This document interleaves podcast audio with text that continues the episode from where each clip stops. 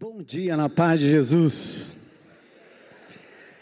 Maravilha, né? A gente ter tantos talentos musicais, vocais.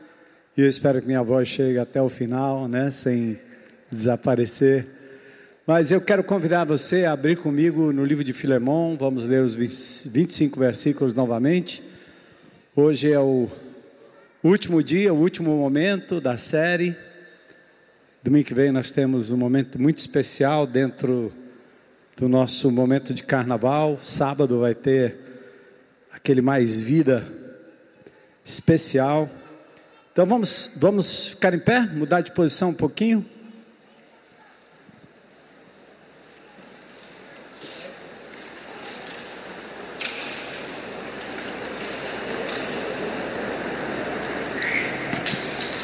Essa é a temperatura, né? Uma hora chove, uma hora faz sol, uma hora chove, faz sol, é frio. E aí vai, ar-condicionado, quente. Filemon, antes do livro de Hebreus, essa carta tão carinhosa, fala de relacionamento, fala de perdão, fala de reparação, parece uma carta do CR, né? Celebrando a restauração. E é interessante que a palavra perdão nem aparece, alguns termos teológicos, doutrinários, nem aparecem na epístola, porque o intuito aqui é simplesmente ilustrar a verdade bíblica com uma história real, não é blá blá blá, é vida na vida. Paulo, prisioneiro de Cristo Jesus, e o irmão Timóteo, o amado Filemão, que é também nosso colaborador, a igreja que se reúne em sua casa, seu GR, a irmã Áfia e Arquipo, nosso companheiro de lutas. Que a graça e a paz de Deus, nosso Pai, do Senhor Jesus Cristo estejam com vocês. Dou graças ao meu Deus, lembrando sempre de vocês nas minhas orações porque tenho ouvido falar da fé que você tem no Senhor Jesus e do seu amor por todos os santos. Oro para que a comunhão da sua fé se torne eficaz no pleno conhecimento de todo o bem que há em nós, para com Cristo. Pois, irmão, o seu amor me trouxe grande alegria e consolo, visto que o coração dos santos tem sido reanimado por você. Pois bem, ainda que eu sinta plena liberdade em Cristo para ordenar a você o que convém ser feito, prefiro, no entanto, pedir em nome do amor, sendo que sou Paulo, o velho, e agora também prisioneiro de Cristo Jesus. Faço um pedido em favor de meu filho Onésimo, que gerei entre algemas. Antes ele era inútil para você, atualmente, porém, é útil para você e para mim eu estou mandando de volta a você. Ele, quero dizer, o meu próprio coração.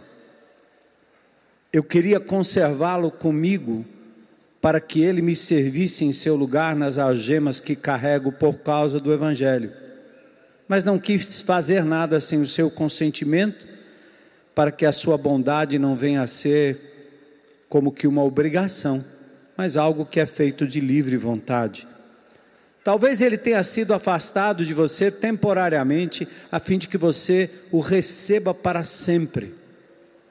Não como escravo, mas muito mais do que escravo, como irmão caríssimo, especialmente de mim e com maior razão de você, quer como ser humano, quer como irmão no Senhor. Portanto, se você me considera companheiro, receba-o como receberia a mim. Se ele causou algum dano a você ou lhe deve alguma coisa, ponha tudo na minha conta. Eu, Paulo, de próprio punho, escrevo isto: eu pagarei. É claro que não preciso dizer que você me deve a sua própria vida ou a própria vida. Sim, irmão, que eu receba de você no Senhor esse benefício, reanime o meu coração em Cristo certo como estou, da sua obediência, eu escrevo a você, sabendo que fará mais do que estou pedindo. E ao mesmo tempo, prepare-me também pousada, pois espero que por meio das orações de vocês eu lhe seja restituído. Epáfras, prisioneiro comigo em Cristo Jesus, Marcos, Aristarco, Demas e Lucas, meus colaboradores, mandam saudações a você.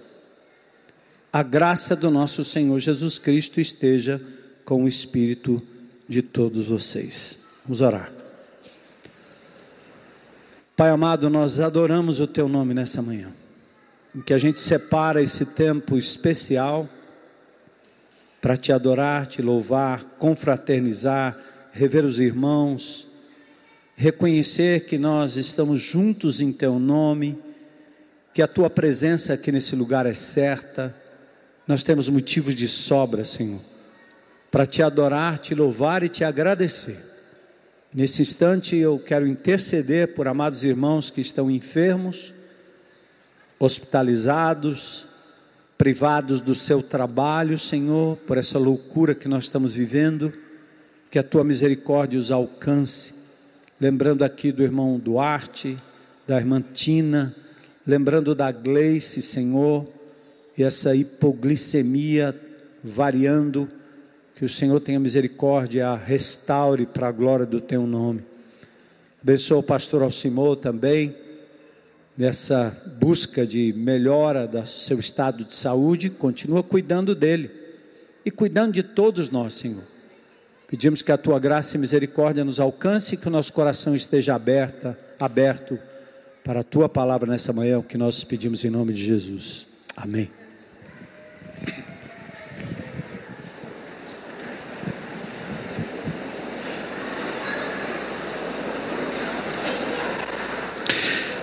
2022, nós, desde a virada, tratamos como o ano do relacionamento, do vida na vida, da gente estar mais juntos, depois de tanta loucura, tantos lockdowns, tanta coisa virtual, a gente quer voltar a sentir cheiro de gente interagir, ajuntar, repartir, dividir, tolerar, amar e assim por diante.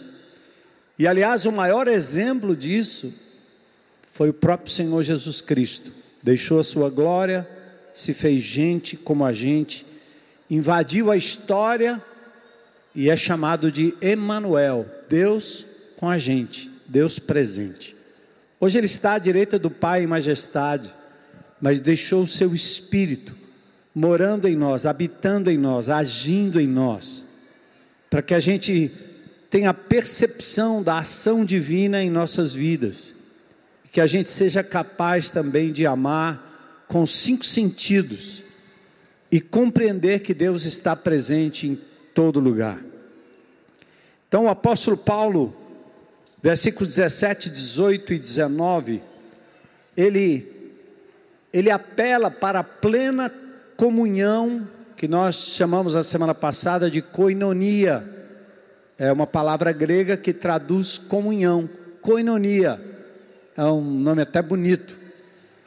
Então, Paulo, agora, nos versos 17, 18 e 19, ele está preparando o caminho para a volta de Onésimo, o escravo de Filemão também filho na fé do apóstolo Paulo, que vivia na cidade de Colossos. Paulo talvez nunca esteja, esteve naquela cidade, mas ali em Colossos havia um GR ou vários GRs, e um deles, um dos grupos de relacionamento, dos grupos familiares ou pequenos, funcionava exatamente na casa de Filemão, sua esposa Áfia, seu filho Arquipo. Filemão tem um escravo.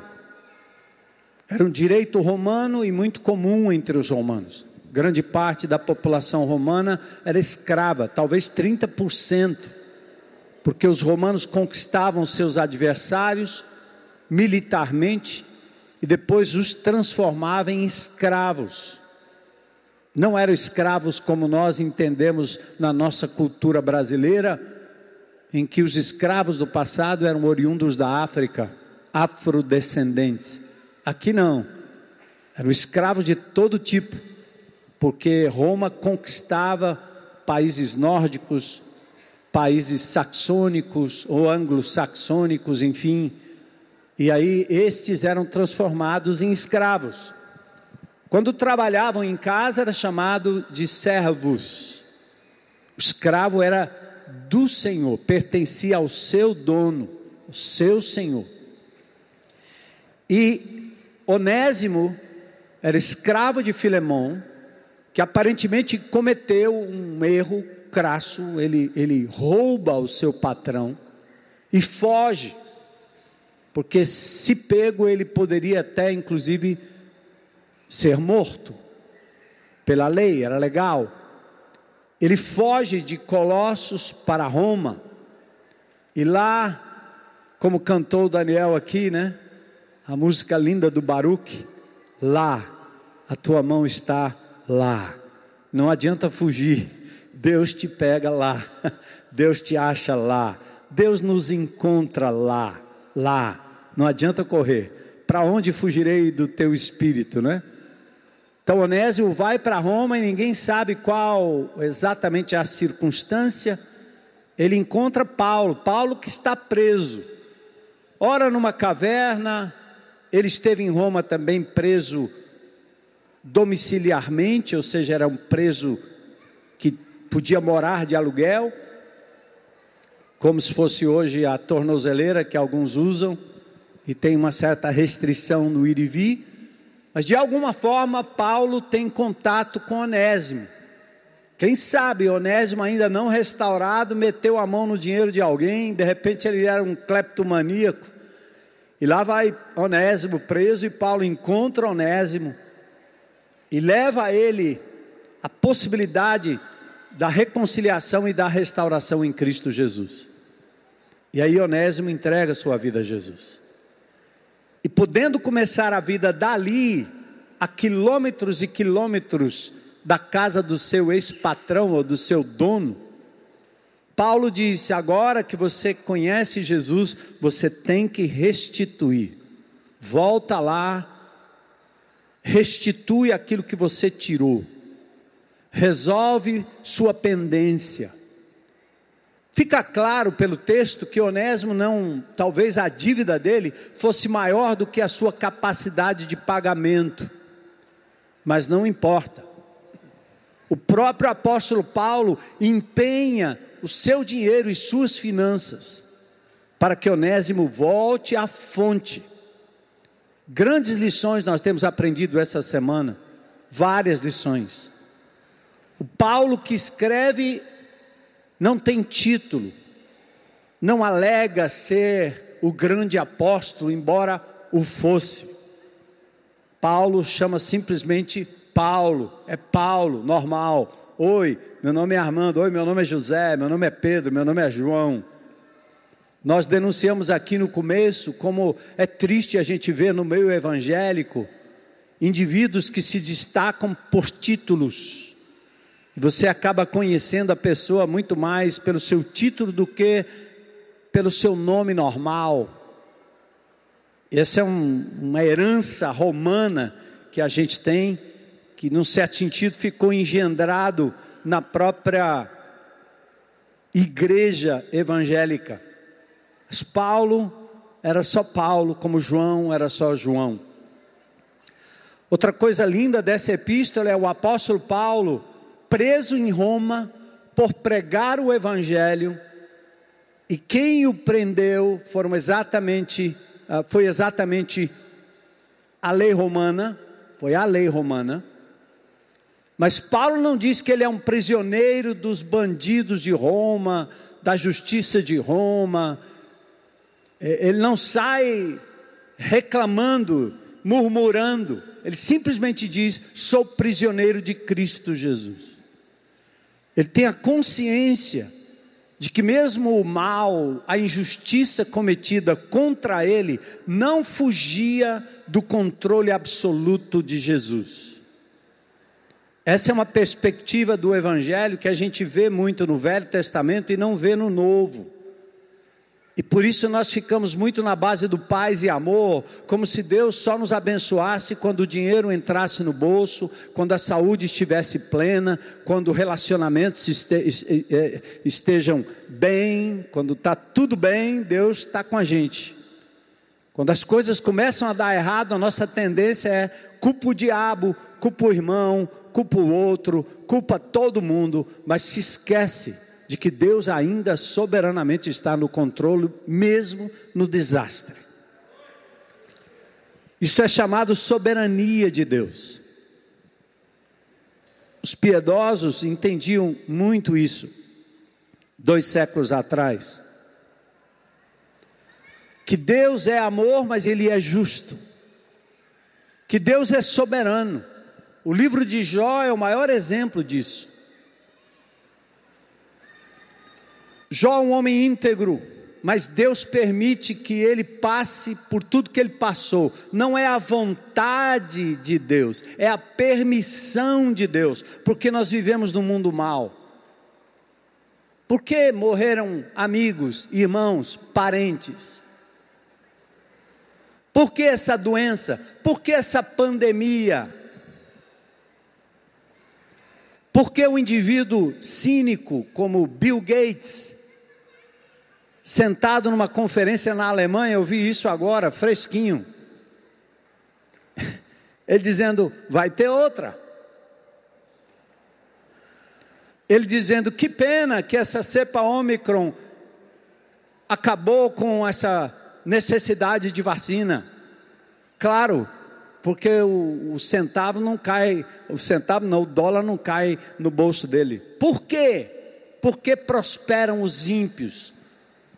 Por que o mundo é dominado por meia dúzia? Por quê? Por que tanto sofrimento? Por que tanto roubo? Por que tanta injustiça? É, nós podemos fazer as perguntas, mas na mente de quem conhece Deus, sabe que Ele é, como nós cantamos, Ele é o princípio e o fim de todas as coisas. Usando o alfabeto grego, Ele é o Alfa, Ele é o Ômega, saiba disso. Como foi cantado aqui, Ele é o autor da minha história. Meu livro, minha história não será fechada pelos homens, nem pelo diabo, nem pelos governos, mas por Jesus. Entende? Ele está escrevendo a minha história. Seja na adversidade, na luta, na dificuldade, nas incertezas, você precisa crer nisso. Paulo nos dá esse exemplo nessa linda epístola a Filemão. Eu sou Paulo, só isso, mas sou um prisioneiro de Cristo Jesus.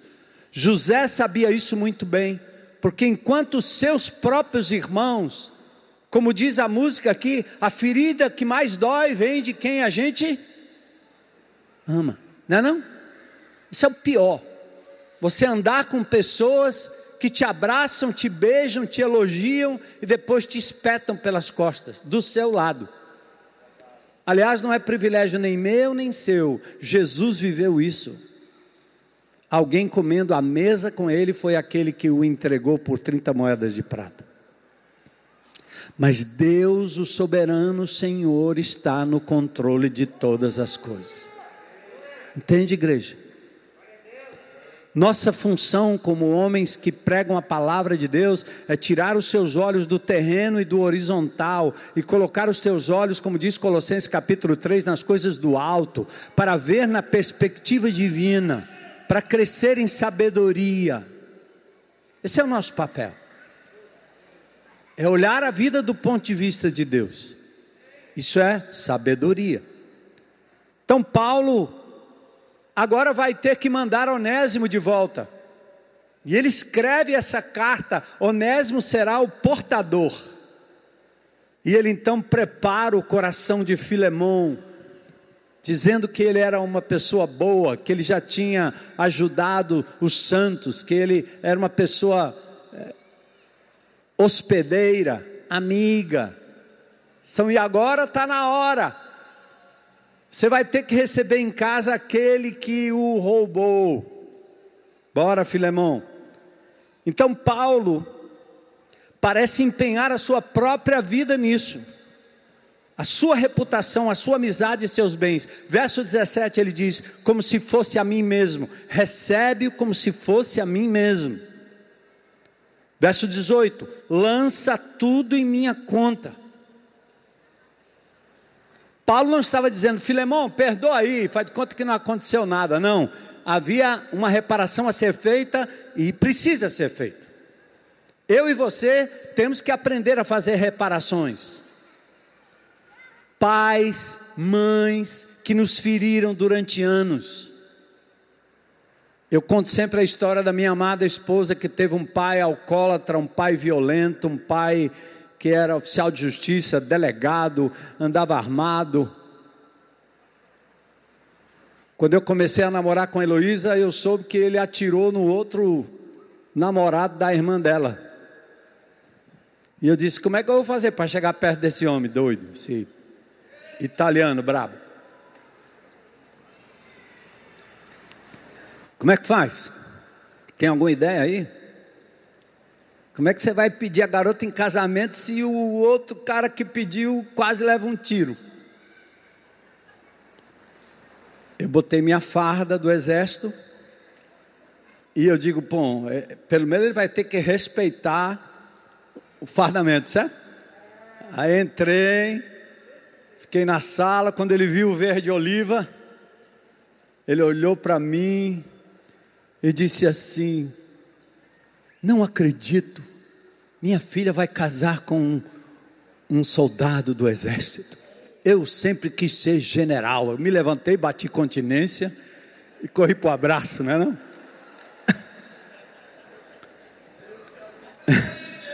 Eu virei o melhor amigo dele. E depois ele veio a conhecer Jesus.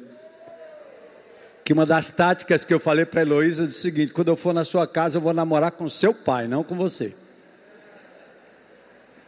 Deu certo? Lança na minha conta. Mas quando Heloísa começou o relacionamento comigo, tudo que ela falava do pai dela tinha no coração um rancor justificado, porque o pai tinha abusado, emocionalmente, tinha abusado da mãe, de várias formas. Então, essa, essa menina não podia ter um bom relacionamento comigo se ela não reconhecia na figura masculina do lar, no pai, no marido, alguém que fosse digno. E eu disse para ela: você tem que voltar lá, dizer para seu pai tudo que ele fez, pedir perdão por tudo que você fez era preciso reparar o relacionamento. Entende? Às vezes não é só o dinheiro que você roubou que tem que devolver, não. Às vezes são marcas deixadas na vida de pessoas que você tem que voltar lá. O CR, o Celebrando a Restauração, é exatamente isso. É reparar os danos feitos. E, gente, isso nos libera, isso nos liberta, isso nos deixa livres para prosseguir. Então Paulo tem essa índole aqui. Volta lá. E ele diz, né? Eu estou escrevendo aqui de próprio punho. Paulo costumava ditar suas cartas, porque Paulo tinha provavelmente uma, uma limitação visual. Em Gálatas 6,11 ele diz: Vede com que grandes letras vos escrevo, com minha própria mão. Ele usava uma amanuense, alguém que ditava, que aliás ele ditava e alguém escrevia. Lembra Paulo dizendo que tinha um espinho na carne? Lembra que quando ele se converteu, ele caiu como cego e depois foi restaurado, seus olhos como se ficassem ali com escamas. Então, provavelmente ele continuou a vida com esse defeito físico, marca da graça de Jesus na vida dele. Paulo dizia: Senhor, cura, eu não sou Paulo. Jesus disse: Minha graça te basta. Meu poder se aperfeiçoa na sua fraqueza. Quando você é limitado, aí você é forte. Você vai depender de mim. Vai, Paulo, vai, Paulo. Paulo tinha recursos. Por isso que ele diz: Eu pago.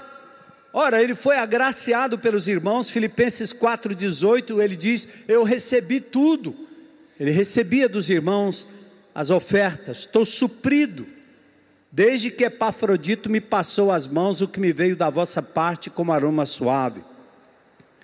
Talvez Paulo estava lembrando Filemão que aceitar Onésimo, o escravo arrependido, e a cobertura que ele oferecia agora para Onésimo, estava na conta daquilo que até poderia ser uma dívida não paga. Presta atenção, Paulo está falando, Filemão, você me deve muito mais do que eu estou pronto a pagar, presta atenção.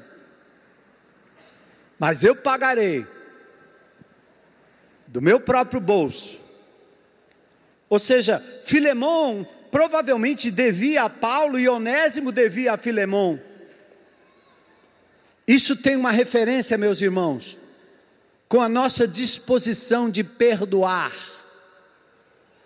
Porque a nossa dívida para com Deus é muito maior do que qualquer dívida que alguém possa ter com a gente. Tem alguém aí que você não perdoa ainda? Você veio aqui trazer sua oferta ao Senhor e o coração está amargurado. Você precisa perdoar. Porque, como diz lá em Mateus, perdoa-nos as nossas dívidas, não é? Assim como nós. Pai nosso. Então, verso 20, agora, que a gente entra na última parte do nosso texto, Paulo diz: sim, meu irmão, reanima-me o coração em Cristo.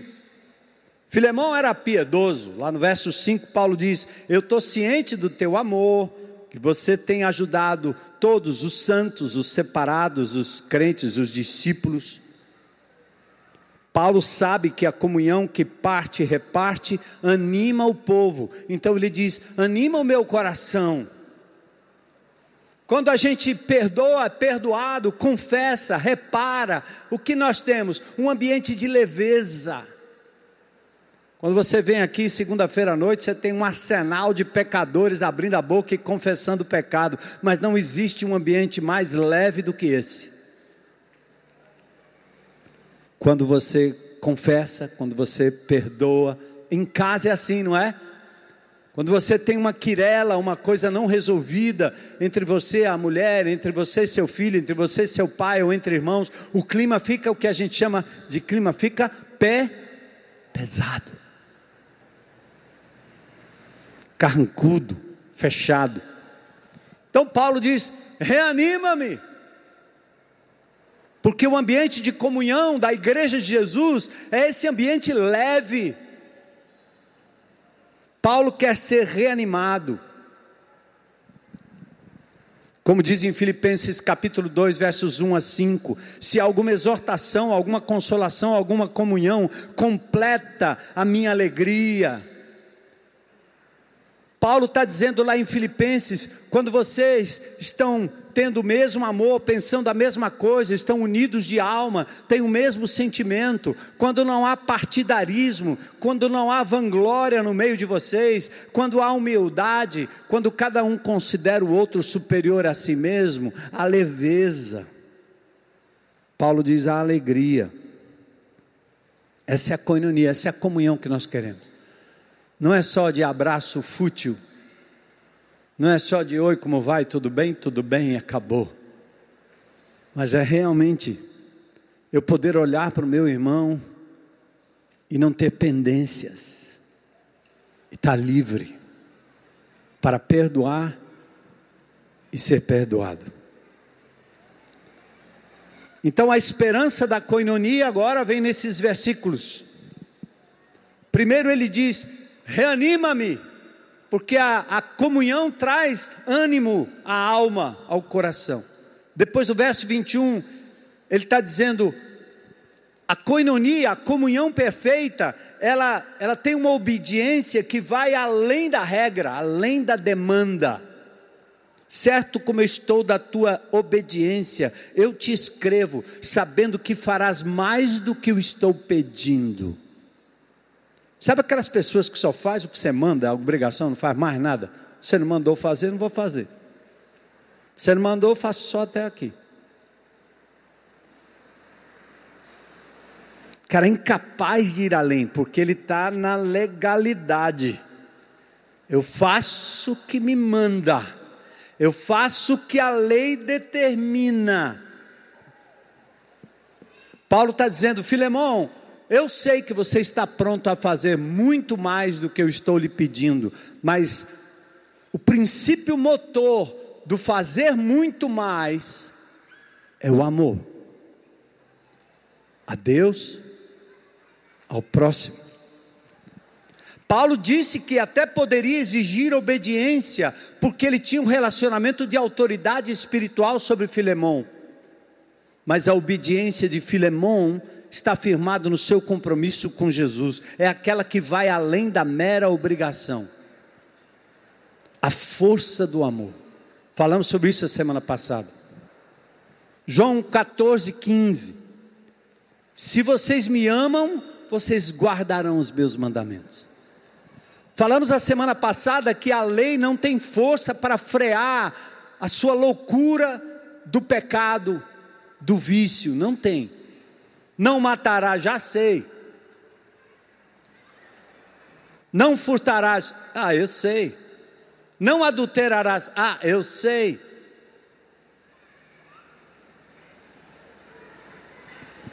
Então, o mandamento, quando ele vem na Bíblia, ele não tem força, ele tem força para revelar quão desgraçado, pecador, inútil e fraco nós somos. A lei só faz isso.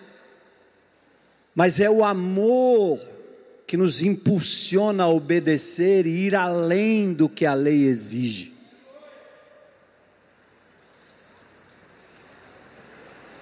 Eu não só amo o meu próximo, eu amo o meu inimigo vai além. A disposição por amor vai além, sempre além. Vai perdoar quantas vezes? Sete? Jesus disse: não, não. Setenta vezes sete. Dá quanto? Cadê o Enem aí? 490. É? Oh.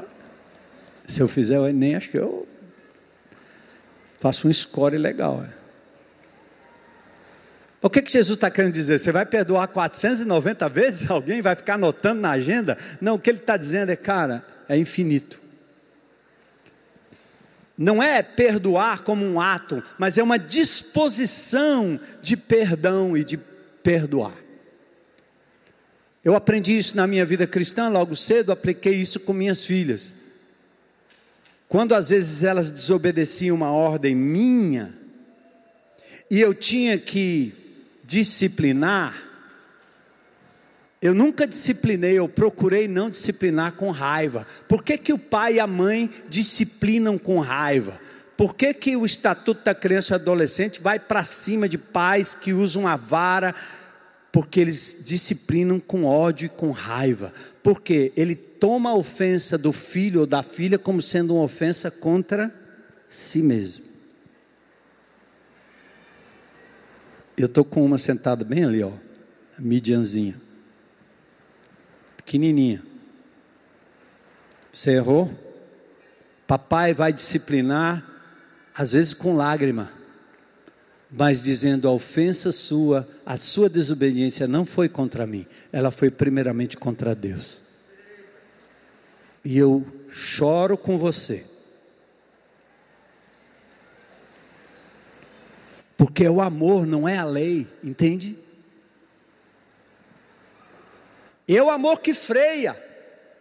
É o amor que faz você voltar para trás e dizer: Não vou fazer, porque eu amo o meu Senhor, o meu Deus. Dar a outra face é assim a comunhão e a coinonia. Então a esperança da coinonia é ser reanimado, Paulo disse: anima-me. Depois é uma obediência que vai além, no verso 21, e agora é uma hospitalidade prevista. Ele está dizendo: ó, abre a casa aí, filho bom. E ao mesmo tempo prepara-me também pousada, pois espero que por vossas orações vos serei restituído. Olha que legal. A comunhão faz você abrir a casa, né? Agora, Paulo aqui não parece estar falando de uma visita amistosa. Toma cuidado aí, do tipo assim: ei, vou passar o carnaval no teu sítio, que tal? Posso ir na sua casa comer um carneirinho lá? Hein? Tem uma rede lá. Será que Paulo está dizendo isso amistosamente? Prepara uma rede. Eu acho que Paulo está inferindo aqui a possibilidade de uma visita em função da sua liderança espiritual. Eu vou te visitar, Filemão. Ó, oh, esse negócio de visita só para bolinho e que não gera relacionamento ou não gera palavras de elogio para dizer: muito bem, meu irmão, é isso aí, sua família linda, sua vida, mas também você vai visitar um indivíduo que está em pecado e chega lá, você passa a mão no pecado dele, vai falar de outra coisa e se esquece de falar daquilo que é o certo. Essa não era a visita de Paulo. Quer ver a prova? Em 1 Coríntios, no versículo, é, capítulo 4, verso 18, Paulo diz assim: Alguns se ensoberbecem aí em Corinto, como se eu não tivesse de ir ter convosco. Paulo está dizendo: tem gente aí cantando de galo, como se eu não fosse aí, eu vou. Paulo não era, analisava não. 1 Coríntios 4, 21. Que preferis? Irei a vós outros com vara ou com amor? Hã? Uau!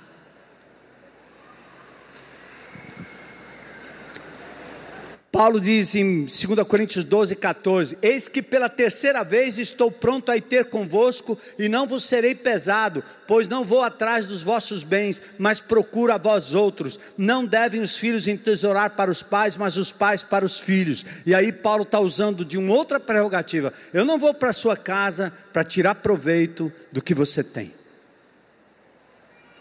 Eu não vou te visitar como meu irmão em Cristo, a fim de olhar para o teu bolso.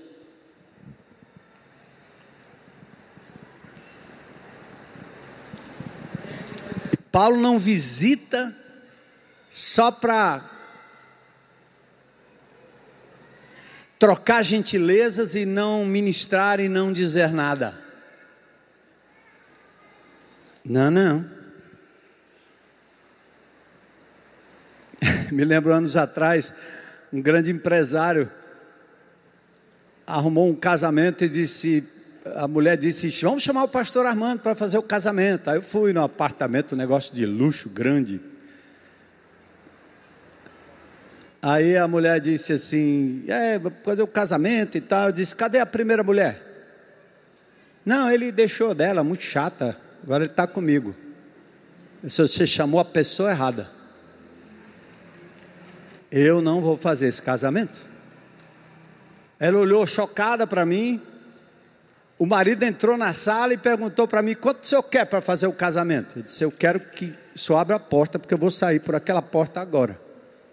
Você não compra a minha convicção, nem. o, o marido disse para a mulher assim: não te falei que era para chamar o frei Fulano? Chamou o cabo errado. Fui na sua casa, mas eu não estou lá para ser conivente com seus erros.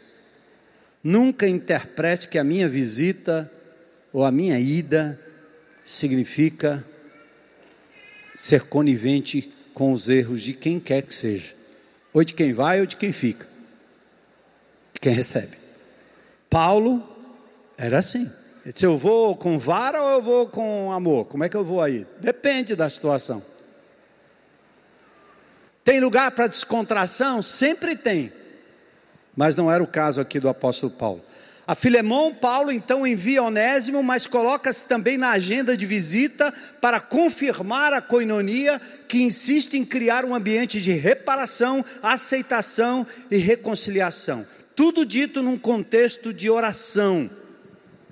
Pois espero que por vossas orações, atenta aí, irmão. Pega mais esse. Oração é sempre um ambiente propício para você checar a comunhão, o nível de comunhão. Eu já vi encrenca, ó, eu e a dona Elô encrencando dentro de casa. Tem, tem, tem, você você está certo, não estou certo, você está certo, não estou certo. Vira para um lado, outro vira para o outro. Aí ela disse assim: Ora aí. Quando o cara está com raiva, ele não quer orar, não é não? Às vezes as duas brigavam em casa, disse, agora vocês vão orar. Cadê que ora? Se o assunto não está resolvido. O apóstolo Paulo parece estar dando uma dica aqui de que se você quiser colocar um termômetro, se a coisa está boa, chama para uma oração, não para um churrasco. Não enrola, não.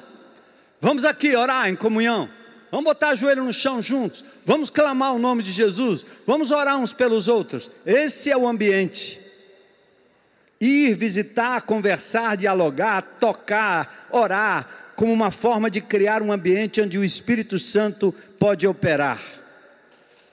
Todo conflito que eu tive, eu sempre procurei, tanto quanto possível, né? Terminar em oração. E por fim, Agora, os relacionamentos de dentro e de fora, a esperança da coinonia é que Paulo agora vai citar os irmãos, relacionamentos. Saúdam-te, Epáfras, prisioneiro comigo em Cristo, Marcos, Aristarco, Demas, Lucas, meus cooperadores. Agora, Paulo começa a citar um bocado de nome, como ele faz em Romanos capítulo 16, como ele faz em 2 Timóteo 11, 12. Atentem aí. Comunhão é novamente destacada pelos relacionamentos estabelecidos entre parceiros de ministérios, não amiguinhos. Igreja não é um clube de amigos. Igreja é um lugar onde nós cerramos fileiras para uma obra que é de Deus. Nós fazemos parte do exército do Senhor Jesus, somos soldados do reino de Cristo. Não dá para bobear, não dá para bobear.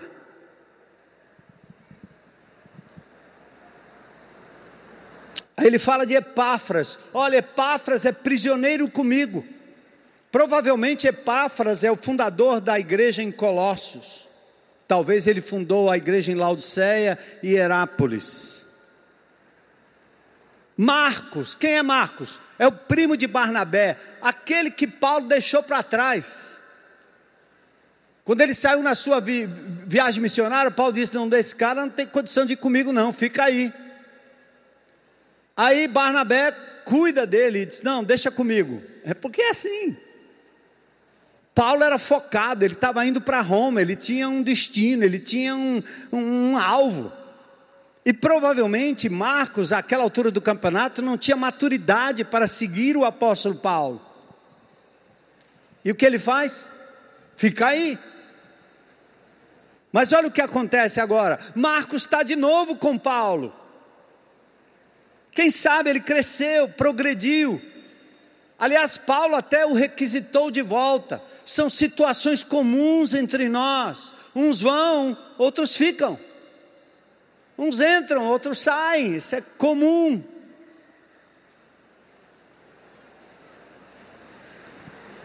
É preciso maturidade. Paulo diz em 2 Timóteo 4, 11 e 12: Demas, tendo amado o presente século, me abandonou e se foi para Tessalônica. Agora Demas está com ele de novo. Olha aí. É assim. Aristarco.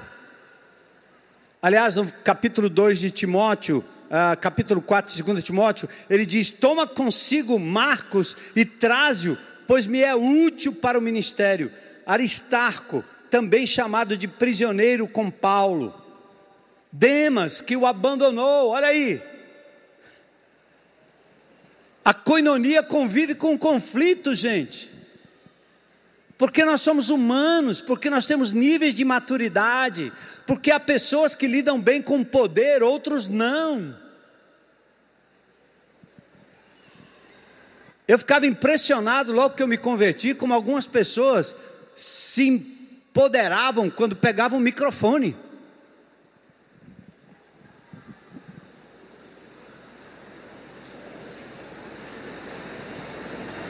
A coinonia convive com conflitos, hipocrisias, aproveitadores do evangelho. É assim mesmo. Na hora do como diz o outro, pega para capar, né? Acho que é um, uma palavra que pode ser considerada chula, mas é quando chega na hora do vamos ver, Demas me abandonou.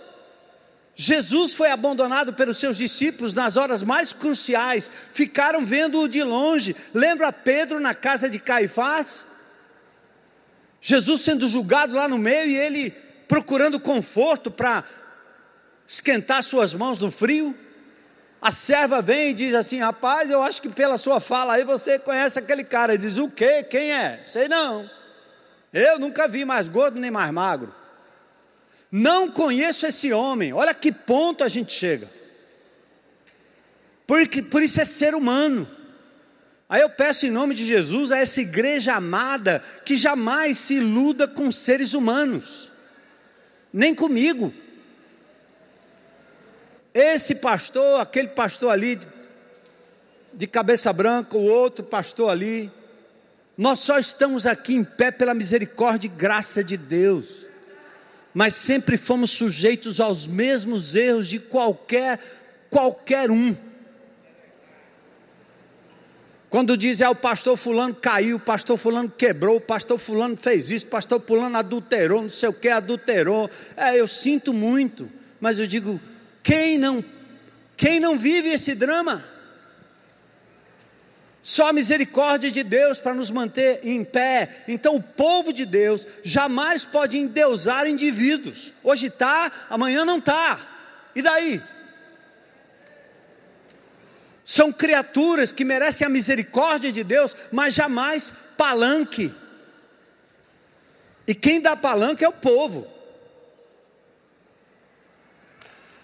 Os apóstolos diziam para Jesus: Todos te buscam. Você está curando todo mundo, você está fazendo. Ah, aí Jesus faz o quê? Me dá um barco aí que eu vou é sumir dessa multidão. Eu não quero ser aclamado por multidão.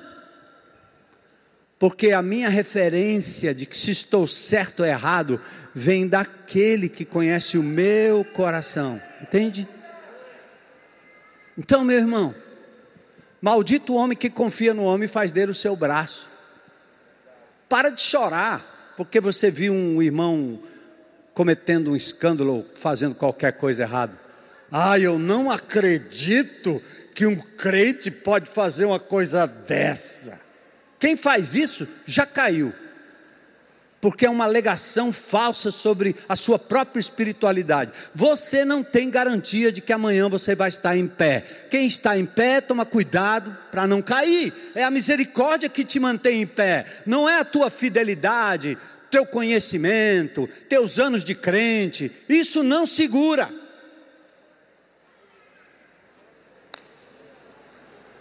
Então, Paulo está fazendo a listinha aí. Eu tenho uma lista dos que ainda estão, dos que não estão. O Senhor deu, o Senhor tomou, bendito seja o nome do Senhor. Estão por aí, salvos pela graça de Jesus. E no meio do rebanho tem lobo vestido de ovelha. No meio da liderança tem lobo vestido de ovelha. Nós não somos os únicos. Jesus vivia com doze, teve que conviver com um indivíduo que o traiu, com outro que o negou e com outro que duvidou. Olha a proporção. Hã?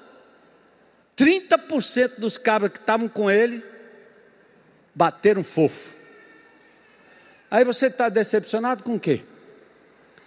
Sua decepção é do tamanho da sua expectativa. Coloque expectativa em Jesus. E olhe para os homens como miseráveis pecadores, salvos, carregados, abraçados, conduzidos pela graça de Jesus e não pelo poder deles. Dá para você me tratar assim, meu irmão? Dá para você olhar para esse velho pastor e dizer que ele pulsa, ele tem coração, ele sua, ele chora, ele erra. Ele pode ser aplaudido, mas pode ser criticado também. Qual o problema? Não é? Então Paulo está aqui, ó. Estava comigo, não está mais. Agora está. Chama de volta. Bora lá. E a gente vai terminando aqui. Lucas, o médico amado. Eu tenho um bocado desses aqui na igreja. Olha o doutor Fernando ali, médico amado, cuidando aqui do meu bum, bum, bum, bum, bum, bum. doutor Hélio, doutora Luciana, as pessoas que cuidam de mim, médicos amados, que me aconselham. Lucas esteve com Paulo na sua segunda jornada. Esses nomes aparecem nas listas de Paulo em Colossenses no capítulo 4. Eu vou chamar o Almeida aqui para a gente fechar esse momento. Os onésimos, os filemons, os demas, os lucas estão no contexto da comunhão da igreja, amém, irmãos? De Deus vai usando cada um na montagem do mosaico da sua igreja. Deus está no controle dessa comunidade. Tudo que eu ouvi nos últimos meses é que essa igreja aqui ia falir. O diabo falou e Deus disse: Não, é a minha igreja. Ela pode passar pelo vale, ela pode passar por onde ela quiser passar, ou eu queira que ela passe, mas ela vai se manter firme, fiel, como remanescente para a glória de Jesus tolerância, amor, respeito à diversidade, fatores importantes da comunhão. Seguir um líder como Paulo não era uma questão absoluta e cega de concordância, como eu nunca pedi a ninguém que me seguisse porque concorda comigo. Ora que besteira, nem minha mulher concorda. Totalmente diferente. Mas seguir o líder não é concordar, é confiar na integridade, na boa intenção do coração. Quando perder isso, morreu. Uma questão de confiança e respeito pela caminhada, pela vida e pela integridade. Amém, Zé?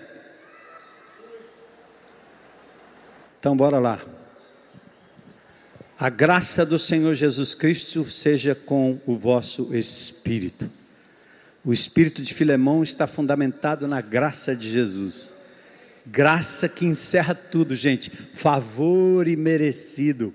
Graça que restitui, graça que perdoa, graça que obedece e vai além, graça que mantém a comunhão a despeito de tudo.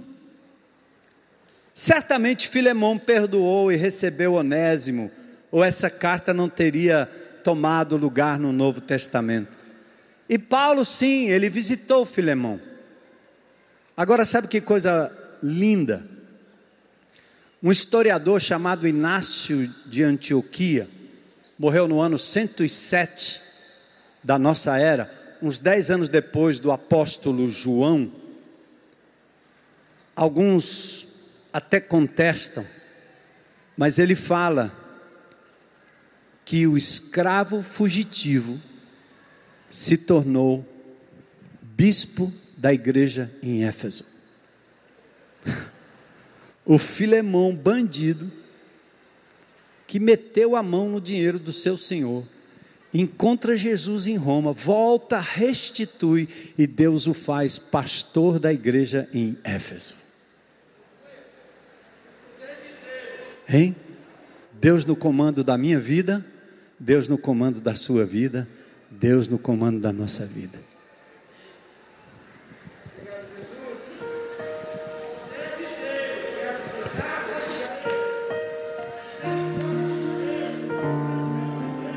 Reflete aí nesse cântico.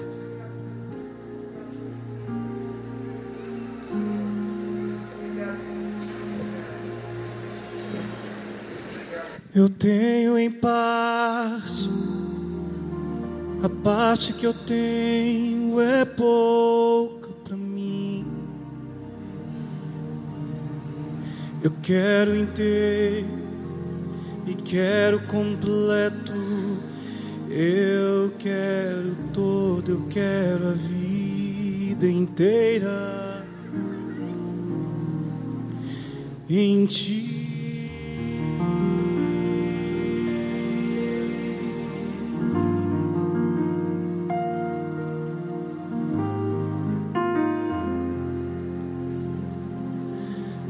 Mas enquanto eu ando incompleto, imperfeito, até que um dia eu seja descoberto, sabido de mim e de um mundo refeito.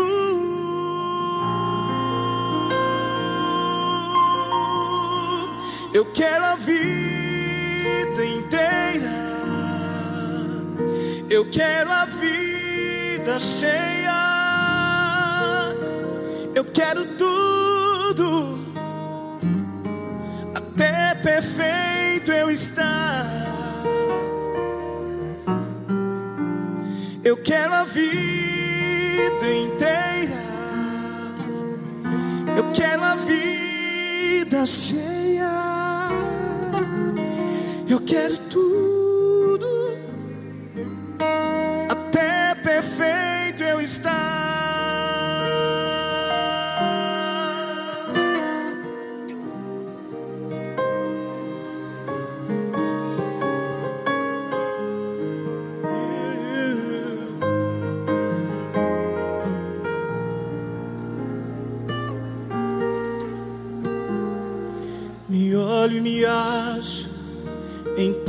Pedaços, desejo ser um.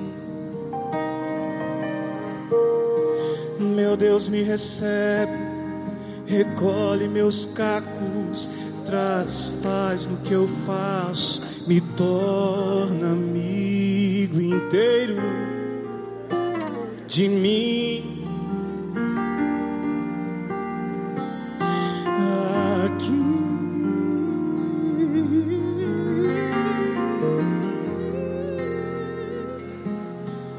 Faz enquanto eu ando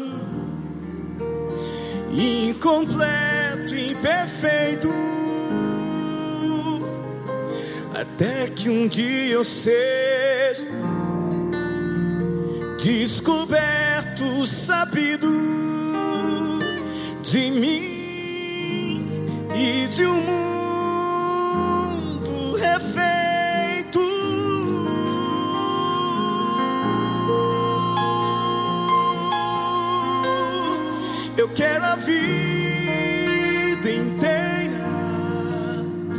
eu quero a vida cheia, e eu quero tudo. Até perfeito eu estar. Eu quero a vida inteira, eu quero a vida cheia, eu quero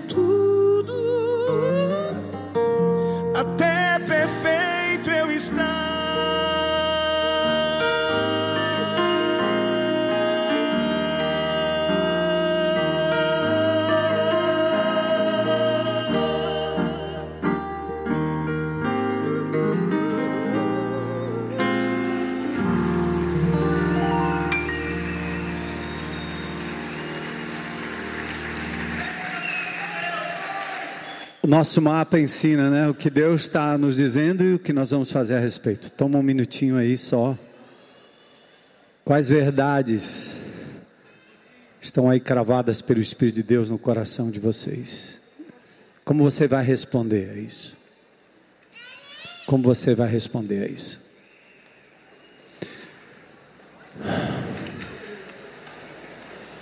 Eu quero reparar, quero repartir, quero perdoar.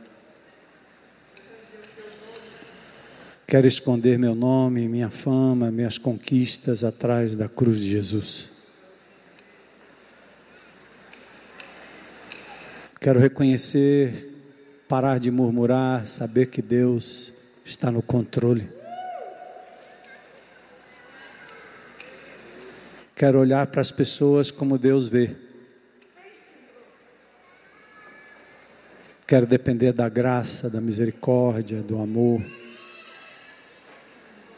Talvez haja pessoas aqui ou em casa que gostariam de hoje entregar sua vida a Jesus.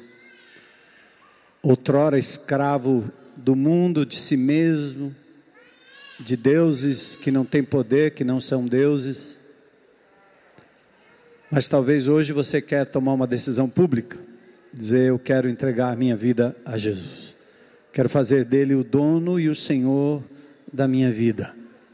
Aquele que é capaz de pegar o incompleto e tornar perfeito.